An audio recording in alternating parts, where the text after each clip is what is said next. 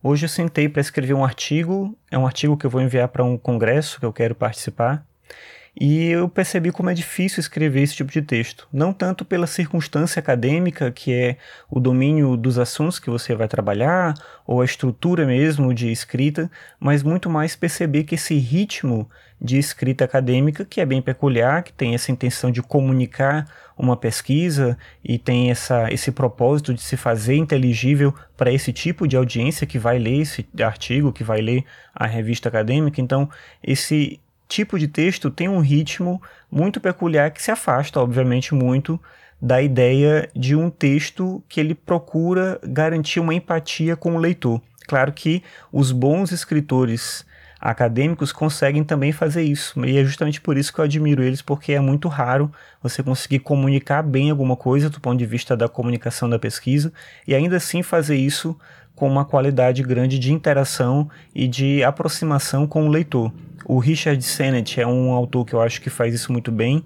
Todo o livro dele eu leio sentindo que eu estou lendo algo que realmente é agradável, que tem um quê de literatura, e é uma potência mesmo da escrita dele conseguir fazer isso. Mas eu tenho essa dificuldade, meu texto acadêmico ele sempre fica truncado e eu tenho que em vários momentos me policiar para voltar e manter a estrutura do texto. O texto tem que ser um texto só e não ficar pulando de uma forma para outra, quase como se fosse um conjunto de aforismos, que é no geral como eu costumo escrever quando eu escrevo alguma coisa que não é essa perspectiva acadêmica. Escrever um texto inteiro, linear, argumentativo, é muito, é muito mais difícil para mim. E eu acho isso curioso também, porque isso tem a ver, eu acho, com a forma como a escrita ela, ela passa por um processo também de formatação. Formatação, quando eu digo não da estrutura do que você tem que escrever ou da forma como você tem que escrever, mas uma formatação mesmo de pensamento, a maneira como você encara o processo de escrever. Para escrever um texto acadêmico, eu me treinei para fazer isso, eu me organizei para fazer isso durante muito tempo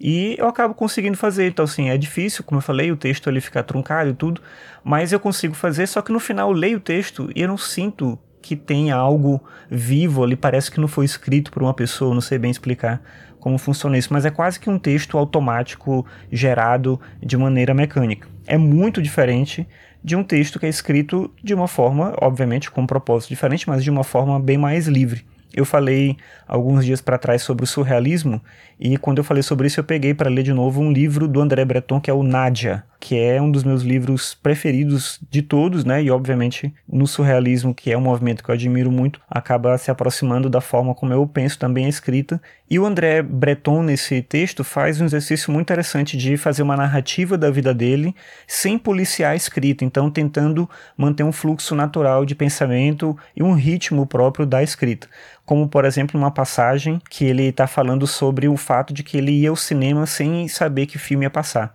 E aí, num certo momento, ele fala sobre um filme, abre aspas, que vi passar ali perto, no qual havia um chinês que tinha descoberto já não sei que processo de se multiplicar e invadia Nova York sozinho, fazendo proliferar pela cidade alguns milhões de exemplares dele próprio. Fecha aspas. No texto, André Breton vai fazendo esse jogo constante de um ritmo que traz a proximidade com o leitor, justamente porque ele fala num fluxo livre de pensamento, algo que eu acho muito difícil de fazer no texto acadêmico, e eu imagino que é por isso que, para muitos de nós, o texto acadêmico se torna um tipo de texto não só difícil, mas quase que ingrato de se ler.